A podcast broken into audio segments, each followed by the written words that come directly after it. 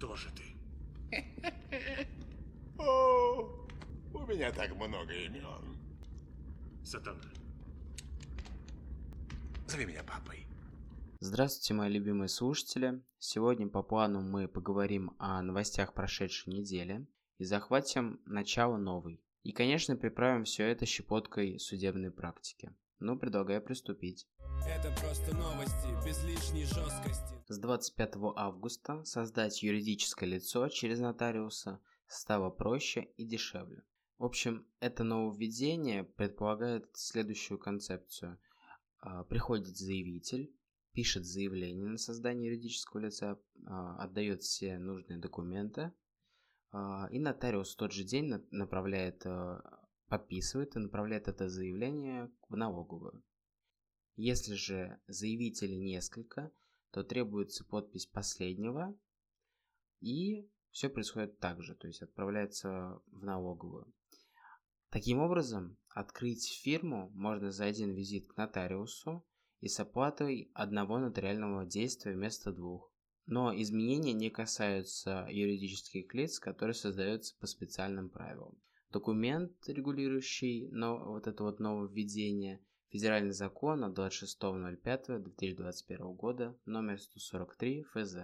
Это просто новости, без лишней жесткости. 25 августа вступил в законную силу запрет распространять рекламу через звуковое оборудование на внешних носителях, крышах и других элементах зданий, строений или сооружений. За данное нарушение лицам грозит штраф от 4 до 20 тысяч рублей, компаниям от 100 до 500 тысяч рублей. Также этот э, закон распространяется на транслирование рекламы с использованием транспорта. Мое мнение по данному нововведению это отлично, потому что реклама надоела, которая вот херачит из магазинов в центре города. Это, конечно, неприятно, портит э, весь э, дизайн-код города и так далее некрасиво. Документ, который регулирует данное нововведение, если вы, допустим, хотите подать в суд на магазин, который нарушает этот закон. Федеральный закон от 26.05.2021 года, номер 150 ФЗ. Это просто новости, без лишней жесткости. Правила оказания услуг кинотеатрами пересмотрели. Правительство опубликовало постановление о том, как кинотеатрам показывать фильмы и представлять дополнительные услуги. С 1 марта 2022 года документ заменит действующие правила. Рассмотрим некоторые новшества. Закрепит право включать в локальные акты о работе кинозалов запрет приносить туда пиротехнику, лазерные указки, едко или резко пахнущие вещества и изделия, а также находиться в одежде либо грязной, либо иметь при себе подобные предметы, которые могут испачкать кресла, других посетителей и так далее. На кассах обяжут размещать информацию о продолжительности показа перед сеансом рекламы и других материалов. По требованию посетителя администратор кинозала должен предъявить следующие технические характеристики кинозала. Это количество мест, ширина экрана, формат звука, тип системы воспроизведения стереофильма, тип проекционного оборудования, ну это 2К, 4К, IMAX и так далее. Также правила коснутся и интернет-магазинов, которые продают билеты. Но это про технические характеристики кинозала. Документ, который регулирует данное нововведение, это постановление правительства Российской Федерации от 16.08.2021 года номер 1338. Это просто новости, без лишней жесткости. Мальчик с обложки Нирвана судится с группой. Спенсер Элден подал в суд на группу Нирвана из-за своего фото в возрасте 4 месяцев. Он был обнаженным младенцем, который плывет к купюре на обложке альбома 1991 года под названием Nevermind. Элден требует по 150 тысяч долларов от каждого из членов группы. История фото. Дружившие с фотографом родители Элдена дали согласие на его съемку за 200 баксов. В иске утверждается, что при этом они не подписывали никаких бумаг. Для пикантности обложки альбома к младенцу добавили изображение банкноты на рыболовном крючке. Позиция истца, как заявил адвокат Элдена Роберт Льюис, из-за изображения денег ребенок выглядит как секс-работник. Юрист называет обложку детской порнографией и считает, что группа эксплуатировала изображение его доверителя для привлечения внимания. По мнению Льюиса, сексуализированные образы детей часто используются для рекламы в музыкальной индустрии. Фотограф намеренно подчеркнул обнаженные гениталии Спенсера, говорится в иске. Хочется заметить, что ранее Элдон неоднократно воспроизводил знаменитое фото в более взрослом возрасте и никогда не называл его порнографическим. Наоборот, он говорил, что круто принять участие в такой истории. Скорее всего, его мнение поменяли мысли о деньгах, которые группа получает с альбома. Это просто новости, без лишней жесткости. К Яндексу подали иск на 3 триллиарда рублей в арбитражный суд города Москвы 27 августа поступило исковое заявление в отношении ОАО «Яндекс» и ОАО «Такси» Яндекс Такси. Истцом стал ОАО АБ Групп. Интересно то, что ранее компании уже был подан аналогичный иск на 500 миллионов рублей. Истцом тогда выступал Антон Демин, но иск был возвращен из-за того, что его инициатором стало физлицо. Теперь Демин обратился в суд от лица своего микропредприятия. История инцидента достаточно интересная. Первоначально Демин потребовал от компании 500 миллионов рублей за то, что водитель такси крайне непозволительно оказал услуги истцу, совершив покушение на его убийство.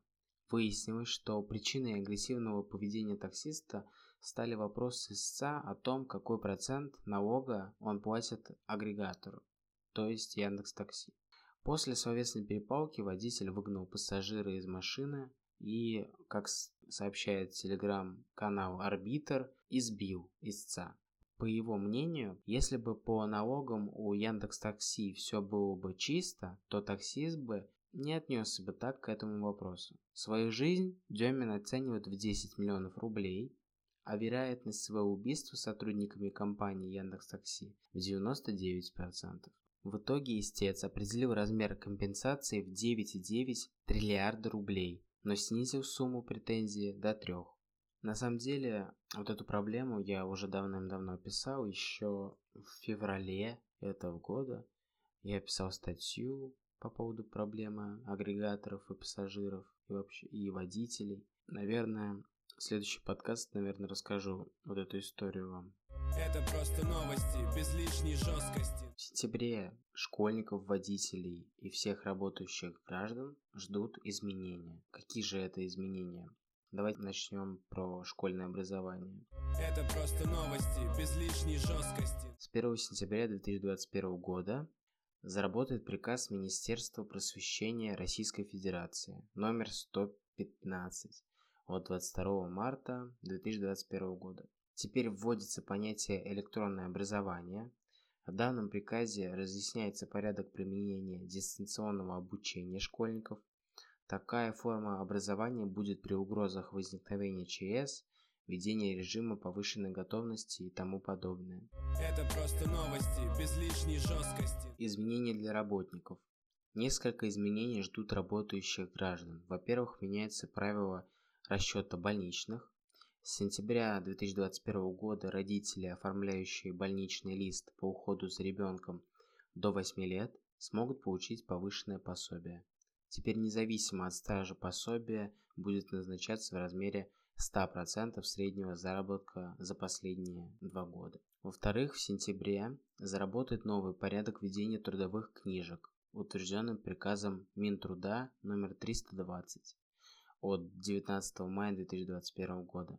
Особое изменение коснется работников, работающих дистанционно. У таких работников появится право направить свою трудовую книжку работодателю с помощью заказного письма с уведомлением о вручении. Работодатель будет обязан принять эту трудовую книжку и ввести ее в соответствие со своими правилами. Также, если у работодателя нет печати, например, индивидуального предпринимателя, то в трудовую книжку достаточно внести лишь запись без печати. Это просто новости, без лишней жесткости. Для водителя упрощается порядок обжалования штрафов. Очень удобные изменения заработают для автолюбителей, начиная с сентября 2021 года.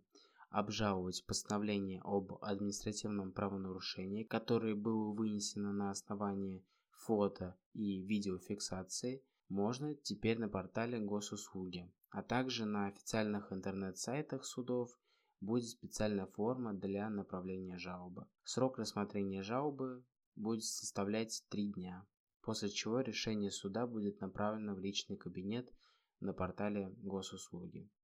Это изменение введено федеральным законом номер 471 ФЗ от 29 декабря 2020 года. Также все материалы по делу об административном правонарушении можно будет направить через портал госуслуги в электронном виде. Это весьма удобное нововведение, ведь теперь не нужно будет ходить по судам, а достаточно будет в электронном виде обжаловать постановление и, в принципе, дождаться ответа. Это просто новости, без лишней жесткости. Теперь предлагаю перейти к интересной судебной практике. Первое. Режим совместной собственности имущества супругов прекращается не после официального развода, а с момента расставания. История следующая. Супруги, прожив вместе 7 лет, решили расстаться, но развод оформили через 3 месяца после принятого решения. За это время бывшая супруга купила себе квартиру. После развода бывшие супруги не смогли договориться о разделе имущества и обратились в суд. Супруг требовал раздела квартиры, купленной бывшей женой после расставания, поскольку в момент его приобретения они состояли в официальном браке. Суд первой инстанции встал на сторону супруги и в иске отказал, указав, что супруга приобрела квартиру уже после того, как семейные отношения распались. При этом супруг не доказал, что женщина расплатилась за покупку общими деньгами. Супругу не понравилось решение первой инстанции, и он пошел на апелляцию. Апелляционная и кассационная инстанции с выводами районного суда не согласились. Отменяя принятое решение первой инстанции, суды указали, что с момента расставания супругов Прошло всего два месяца, и бремя доказывания покупки квартиры на личные деньги лежит на супруге. Ввиду того, что она не доказала этот факт, квартира является совместно нажитым имуществом супругов. Экс-супруга возмутилась принятым решением и подала кассационную жалобу в Верховный суд. Верховный суд, отменяя принятое решение судов, и передавая дело на новое апелляционное рассмотрение, судебная коллегия Верховного суда установила, что женщина приобрела квартиру после расставания и ее бывший муж это не отрицал, а значит, именно он должен доказать, что спорная квартира приобретена за общие средства. Верховный суд Российской Федерации указал на ошибку, допущенную апелляционной инстанцией, которая неправильно распределила бремя доказывания. Это просто новости, без лишней жесткости. Следующий очень интересный судебный прецедент произошел в одном из московских фитнес-клубов. А, потребитель купил абонемент, но ей не понравилось отношение персонала к ней. Тогда она написала об этом в книге жалоб, и на это администрация клуба э, со своей стороны расторгнула договор с потребителем в одностороннем порядке. И самое страшное, что они сделали, они внесли еще ее и в черный список. На это потребитель обратился в суд на фитнес-клуб, но первая инстанция отказала ему в иске, так как во внутреннем распорядке клуба клиенты не имеют жаловаться на клуб, а если они жалуются, то договор расторгается. Тогда потребитель пошел на апелляцию, но суд принял однотипное решение.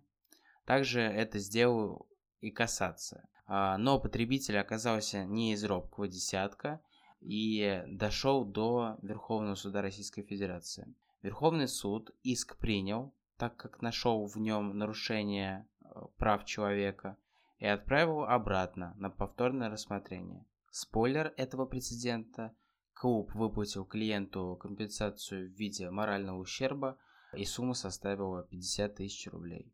Это просто новости, без лишней жесткости. Спасибо, что дослушали этот подкаст до конца. Я надеюсь, вам понравилось, было информативно, интересно. До скорых встреч!